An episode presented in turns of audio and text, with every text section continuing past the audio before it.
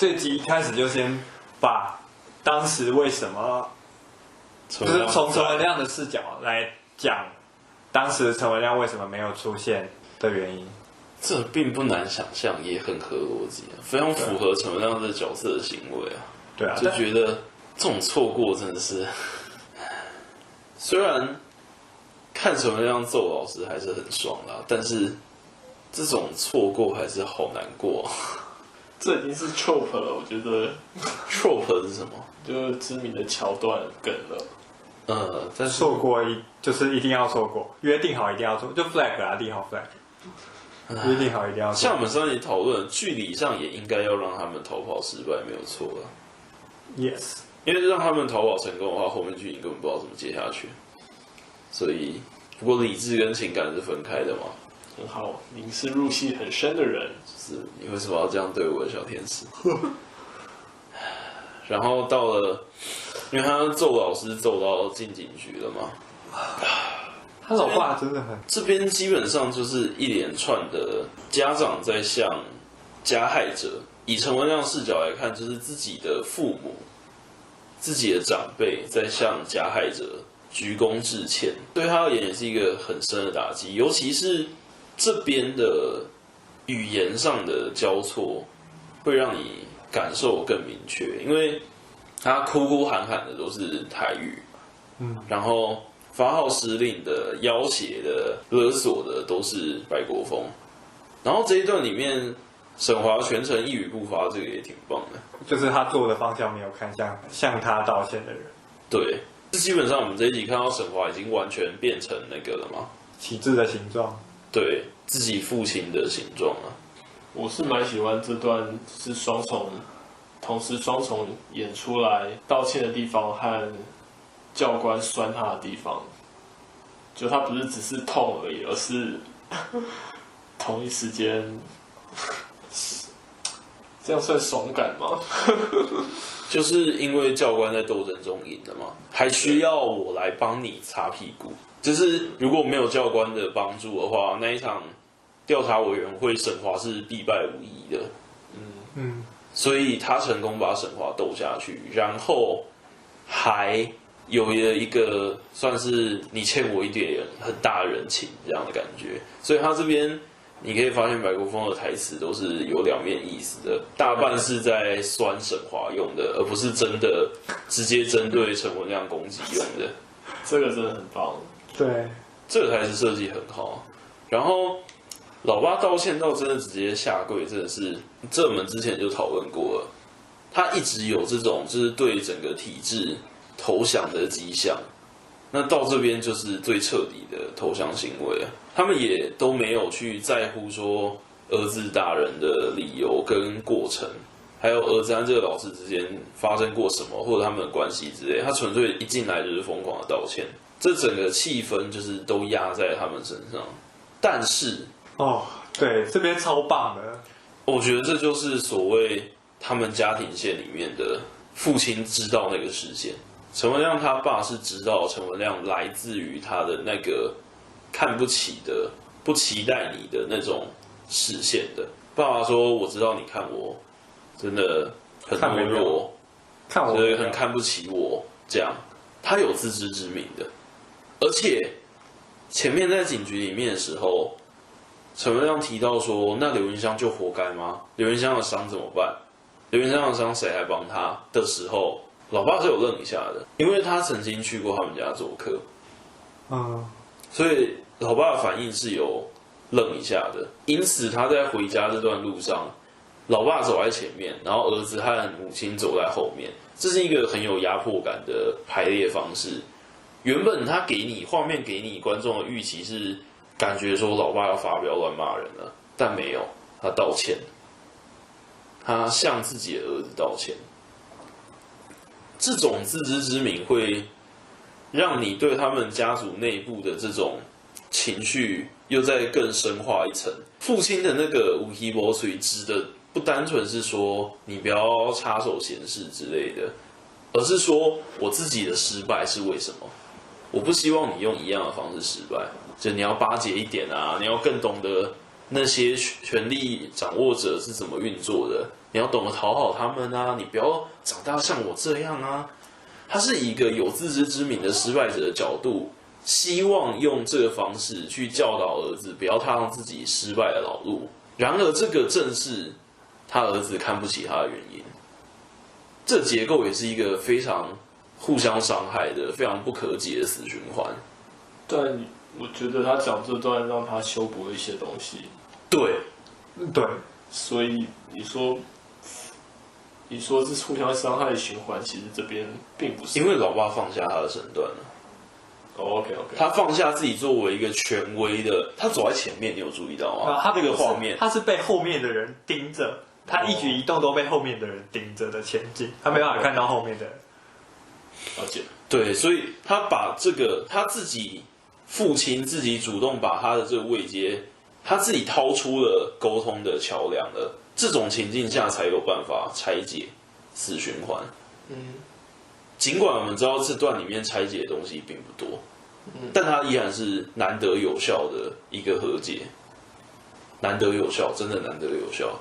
然后我们在前两集所担心的，同时开了新的故事线，土地的收购和转卖这条奇怪的故事线，还有。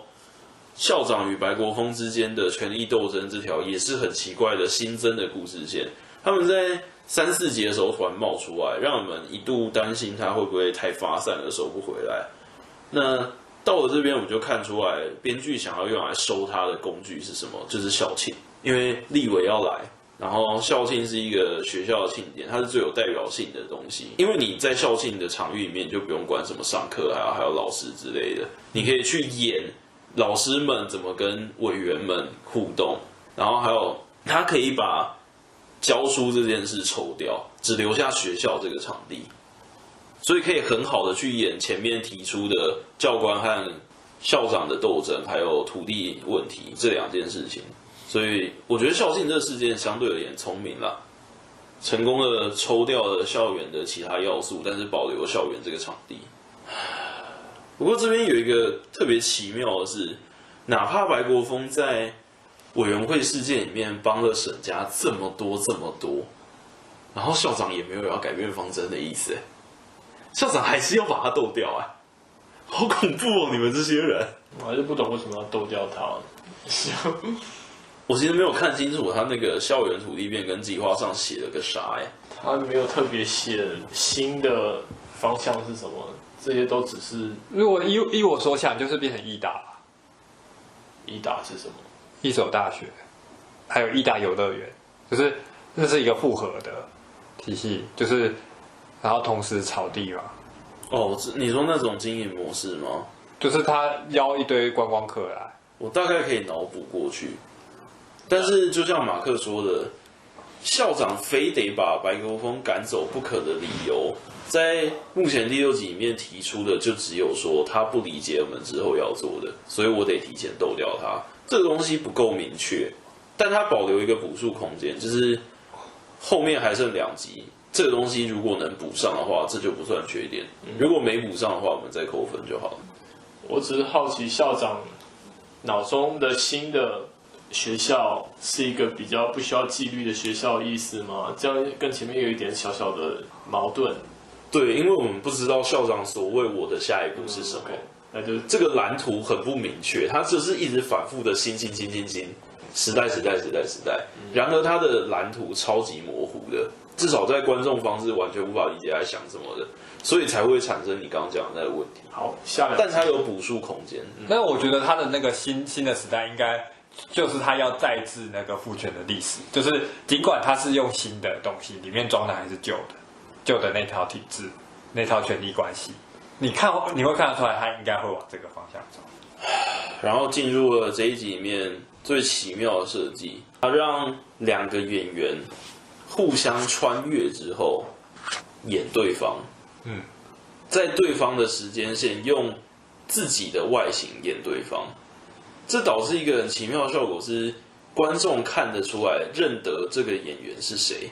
但剧中的其他人物看他们却不是，就是在三十年前的时间线里面，我们看着刘云香的演员演方瑞欣，嗯，在三十年后的这条时间线里面，我们看着方瑞欣的演员演刘云香，那后者是我后者比较不明显，前者很明显。对，但是前者的意图很明显，透过好几次镜子，还有周围的其他同学、老师的反应，很明显的要把它镶入那个时间线啊。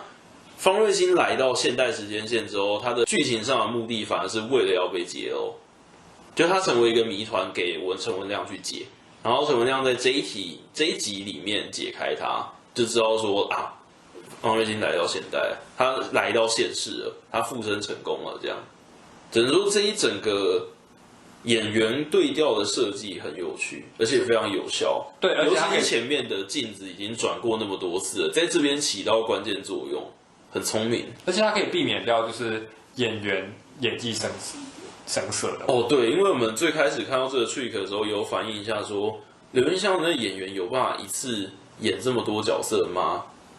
然后他就很聪明的，那让刘芸香这个外形肉身在观众的印象中去到过去就好了，因为我们可以理解这是一个虚像，我们可以理解这是一个虚构穿越，在观众的概念中，你已经陪着这个演员五集了，所以我们不需要任何的补述就可以知道，其他人看错他跟我们看对他这两件事情的并行。嗯。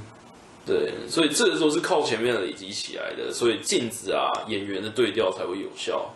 很聪明啊，很聪明。然后他让刘云香回到过去扮演方瑞欣，也有一个剧情上非常重要的意义，就是我们之前讲的真正的理解。虽然在前面他和方学姐已经有过各种交流、记忆的交流，他一知道了方学姐以前经历过的事，但他现在要真的去体验那些事了。那就跟你看电影跟玩游戏是不一样的事。就是看别人玩游戏跟自己玩游戏是两件不同的事。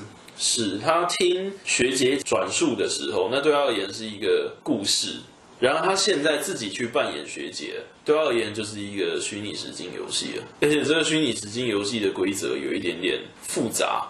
首先是他忘记了自己柳云香的身份。他透过自杀这个 trigger 跑回去的，所以他遗忘了柳云香这个身份，同时他还要快速的适应自己是方瑞欣的这件设定，不然他就会一直循环，一直循环。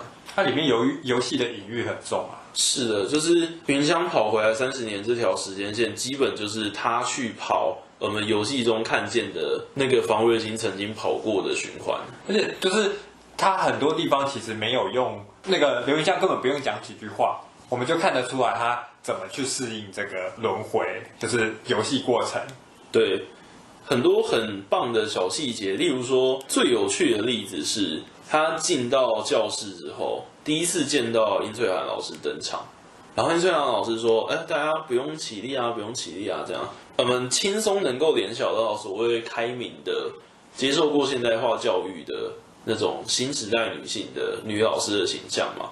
就跟她在游戏中的那个形象一样，然后刘云香的方芮欣在这里轮回了一遍，他再一次进到教室，再一次尹老师进场，全班要起立的时候，他坐在那知道不用动，他知道不用起立。这个老师我上一轮见过了，我知道他不用起立。这个就是有效、有趣，而且很聪明的小细节，就是他知道什么地方不用重新演一遍，什么地方重新演一遍，你。观众就可以直接看到、理解整个过程。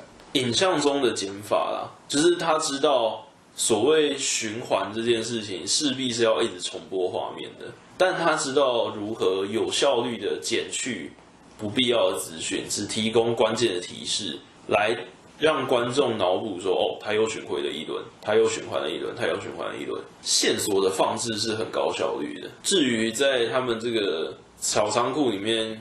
殷老师到底教给魏仲廷什么东西？这个不太重要。这一集反正没演，只知道他是个伏笔就好。然后三十年前魏仲廷好瘦，好高，这个演员好瘦，他感觉被拷问一下就会折断。不过还是很腼腆可爱啊。对，然后三十年后的魏仲廷就听到了自己当初稚嫩的声音。这个东西比较奇妙的是，他从第一集开始，魏仲廷初登场就一直扒着收音机这个工具。但收音机这个意象始终没有发挥足够好的作用，然后我们在这边第一次看见收音机的作用了。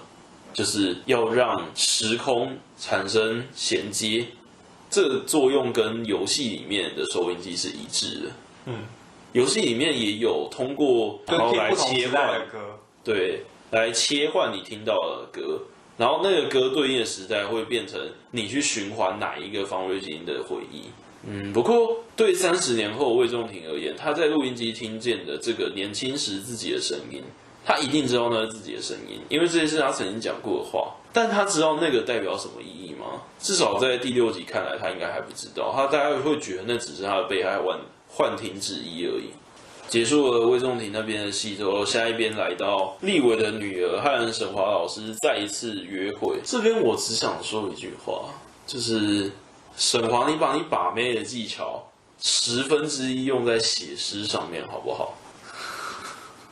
你把你油嘴滑舌的才华分个十分之一去写诗，你今天就功成名就了。你铁定可以脱离老爸的束缚，可以脱离这间学校，你也可以正大光明的跟刘云翔在一起，我保证。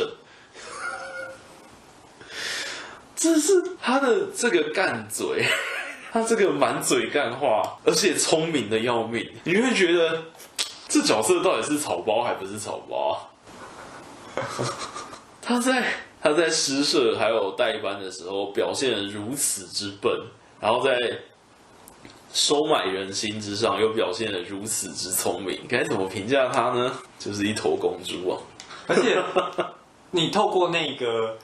这个台词设计很好的，直接把它圆回了体制里面，是在在剧情的功能上面非常有效率。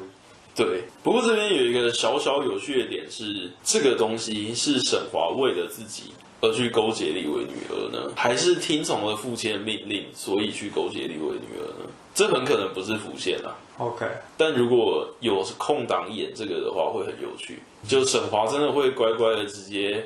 接受老爸那一套吗？还是说他这边巴结立伟女儿是别有用意的？他其实有一个不小的操作空间，但至于要不要操作，就得看后面还有没有那个篇幅的空档可以玩了。接下来进入到方芮欣回到家，这几卡构图其实都不错，就是他通过很多的家具还有柜子的格子来框人，形成一种。你甚至他都还没走进家里面，就能感觉到这个家的压迫感。哎，外省爸爸、本省妈妈是游戏就有设定吗？我一时想不起来。有点。不过在那个时期算常态。呃，确实确实。还有他这边是拿小猪铺满的时候，听到父母亲在吵架，这也是游戏里面的经典场景。对，你可以看见方瑞欣的房间布置也明显跟刘元祥不一样啊，满满的奖状，还有奖杯。对啊，好恐怖哦，有够窒息的。就是瑞欣啊，你当年也不简单啊，压力也大哦。还有这一段的另外一个想要补充的小细节是，母亲认不得字，然后来向女儿问纸条上写什么。他除了是真的疑问以外，同时也是笔问，就他在演出意义上和剧情意义上都是很有效率的。不过后面方芮欣妈妈带着云香去拜拜，这个我就没有很看懂了。她去拜拜，然后解签，是怎么跟检举自己的丈夫连接上的？因为我们都知道她是检举了自己的丈夫，然后丈夫就被抓去打怕了之后回来变乖的。这边这是怎么连接上的？她解签的内容有就是小心计划就会成功之类的吧？哦，对，这边我觉得连接力不是看，我觉得蛮弱的。至少要家里有什么？对啊，我实在看不懂这段老妈去告发自己的丈夫是什么意思。她的这个前因后果是怎么连起来的？这一整段我觉得都看不懂。不是，他至少要有一个像像那个游戏里面有侵吞公款的证据。哦，对。而且为什么他妈看得懂字？你说看得懂公告海报上政令宣传的检举匪谍人有责，但看不懂纸条上的中文。我觉得那是正常的啊。呃，对，因为那个时期那种海报到处贴，到处有，而且会有专人告诉你那是什么意思。电视上有一直疯狂的重播这几句话，你总归会认得关键单字的。总觉得演可以演成是他看到海报以后，然后低头细细就是滴滴细语这几个字会更比他只望着海报好像在念海念海报上的字会更有说服力。嗯，可以可以，就是他要想一下，对他而言这是被灌输的东西啊。如果他不是直接照着海报念，而是看了海报之后想一下的话，会更好一点。紧接着马上下一段这边，其实我也没看懂，我也觉得太暴力了，就是对这边太简单，剧情太暴力。与其说没有看懂，不如说我看懂他剧情上的意思，但我不懂为什么要这么做，也太简单暴力了。就是说这边。方一心来到现在时间线之后，与刘云香的妈妈相遇，然后他通过一个戳刺巫毒娃娃的方式吓妈妈，然后这个妈妈被吓傻了之后，认出说：“哎，你不是我女儿，你不是我女儿，我女儿在哪里？”哦。再借着方芮欣继续去引导他，然后他得出的结论才说：“哦，这是我对不起我女儿，我对不起我女儿。”这样，这段剧情一方面是方芮欣代替刘云香对自己母亲的复仇，所以他并没有对她进行伤害，而是精神打击而已。另一方面是承接说后面陈文亮来找的时候。会发现云香母亲一个人窝在那边喃喃自语，然后才要把她带回庙里面，借此把两个时间线连起来，就是让陈文亮知道说云香跑掉了，云香被附身了这这个线索。但是单说刺娃娃精神攻击母亲，还要导出就是我对不起我女儿这个结论，这三个阶段的不管从影像还是故事层面的。叙事安排来讲都太过简单粗暴了，我们甚至不知道为什么方芮欣要用引导的方式，他大可直接把他吓疯了。他为什么呢？我们都可以脑补，因为他想要帮刘云香，他想要帮刘云香，所以他对刘云香的母亲下手很心软，而且是用引导的方式去告诉他母亲他做错了什么。我们可以轻易的脑补出这个结论，但。这个东西不该是观众脑补的，应该要演出来，他要透过动作的设计来说服我们，而不是靠我们自己脑补。所以我觉得，不管是过去时间线里面方瑞欣母亲检举飞碟，或者是现在时间线里面刘云香母亲被惊吓到一直对着女儿道歉，这两条线我觉得都处理得非常非常不好。我也觉得好糟。对，一来是情节过度简单暴力，二来是线索的连接不够直接。三来是两个女主角这么做的动机都不明确，尽管我们都可以轻松的靠脑补完成这两个桥段的前因后果，但这前因后果不该靠脑补得来才对。我是在猜他应该是时间不够，要赶快推进剧情。这是一个最合理，然后我大致上应该也猜这个方向吧。就是说，在这一集里面要同时处理这个东西，确实比较困难。篇幅安排上可以在。斟酌一下，你们有印象？他妈妈之前有戳娃娃的那个？没有，这应该是这一集第一次出现的印象。那就不行了。我想说，要是之前有出现的话，这边安排他一进去房间里头，你可以这边安排他正在戳娃娃，然后发现旁边突然有个小的留音箱，然后他戳的时候，留音箱小的留音箱就有类似的伤害，就会吓到他。吓到他有点就是出神，然后呃就这样结束，会比这样好一点点，一点点会好一点点，就是靠魔幻的空间来救会好一点点。对，然后到了陈文亮把刘云香的母亲救过来城隍庙之后，跟自己的父亲摊牌，然后开始逼问过去的资讯。这边设计比较好的部分是陈文亮父亲的台词，他处于一个真的是浑浑噩噩，他知道当年出事了，而且他知道出事死人很严重，但他完全不知道出了什么事，这很写实。不要碰这种事。对，叫他不要碰，叫他不要去干涉，不要去鸡婆，这都很写实。就是那一代的受害者的关系人很多都是这样，他们知道出大事了，他们知道出人命了。但他们根本不知道前因后果，也不知道什么时候开始，什么时候结束，就这样浑浑噩噩的过。然后他们只留下一个很深刻的印象，就是我一定要教我的小朋友千万不要碰这些，这是他们这一整个世代留下来唯一的印象而已啊。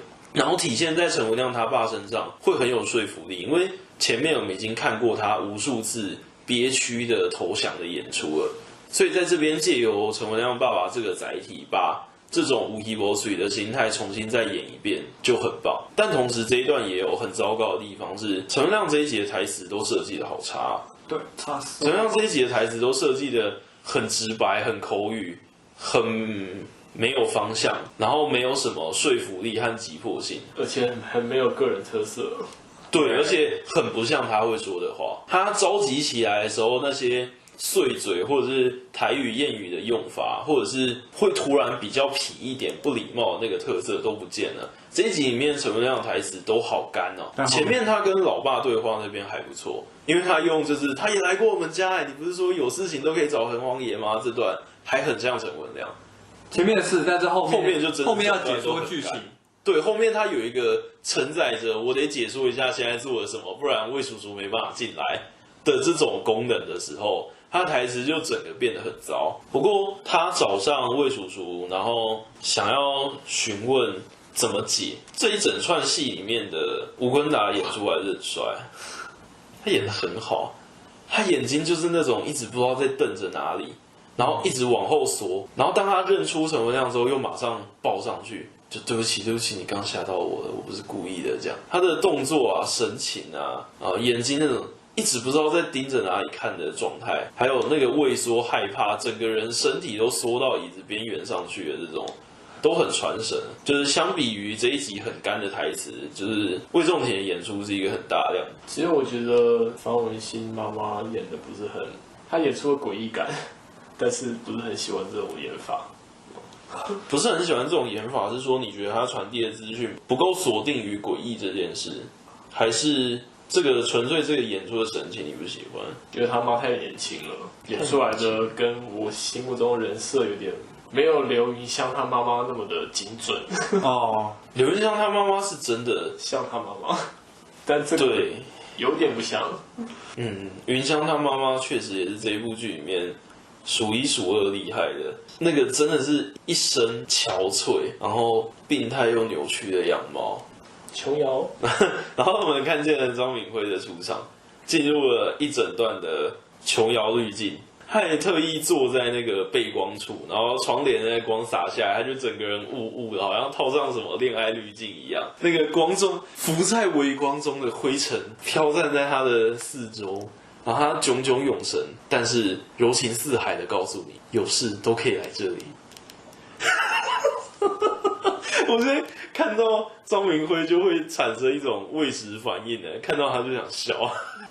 主要是他念台词念得非常非常的干，我们已经觉得刘芸香的这个演员念台词有一点不好了。但是张明辉这个演员念台词的干是更胜于之上的，再加上他设计的这些台词又都是也有强烈的解释性目的，也是他的特色吗？我不觉得是，我觉得你想说的是这种尴尬让他有一种诚恳的感觉，所以你就觉得他可以。对，对他不是演出来的，你懂吗？是吗？就是有的时候演你要演到像不像是演出来。所以你说他的那个想要表达，张老师跟沈老师完全相反，他一点都不油条，他非常的诚恳，一点都不油条，他是真心的想要为这个学生好，所以他才会表现的那么就是呆呆的，这么木讷。我我以为这就是他的角色的形象，你不觉得就是吗？我可以同意他一次推荐两本书有点太超过，一本书的话我 OK，但是我觉得他这样子还木讷还 OK 啊，我觉得他是演技很差哎。哦，是我问题。哦，演技的确是有点差，但是我不会像方瑞欣他妈妈那样子觉得异样的感觉。OK，就是差的这个地方差 OK 啦，OK 啦。啊，然后就是最后我们看到与第一集里面刘云香走向门口楼梯是一模一样的方式，他站在楼梯的正中央，然后缓缓的走下来，就是预告他下一集要干的事。我我倒是希望他要在同学之间要演一下，在老师学学生的眼里，他要演一下，就不要像他对刘云香妈妈那样直接。嗯，因为我们都同意那个直接会破坏戏剧感。对，而且而且怎么讲，这种直接感觉很没有效。对，效率很低，越直接效率反而越低。对。你应该是要用用他的身份所能带来的那些，你可以透过他身体去做的事才对。嗯，主要是方瑞欣拥有全能的，方瑞欣是有所谓的作祟、鬼怪、法力，反正他是只鬼，他在这个故事中是唯一一个拥有全能的角色。哎，嗯，所以他到底要怎么介入校庆？他直接大杀四方的话，故事就演完了。我们都知道不会那样做，所以问题就会变成是：如果他不是直接大杀四方的话，他要怎么介入这个故事？还剩两集，加油！还剩两集，他剩下要处理的是两个人交换时间线，还有土地改革，还有校长与白教官的斗争，还有沈华与父亲之间的那个暗流，他要如何巴结委员之类的。然后还有方芮欣作为一个以复仇为目的来到学校的角色，他要怎样用直接杀戮以外的方式复仇？嗯，对，这是接下来两集需要处理的东西。然后。就是我们上一集所讲的最后的重点了。复仇结束之后，那个 history 要怎么被拆解？嗯，对。剩下两集要做这么多事，其实我有一点点不太乐观。不太乐观。但是前面其实大体上都很好。嗯。然后接下来就是他的这一集的标题。哦。Re 怎么念？Detention。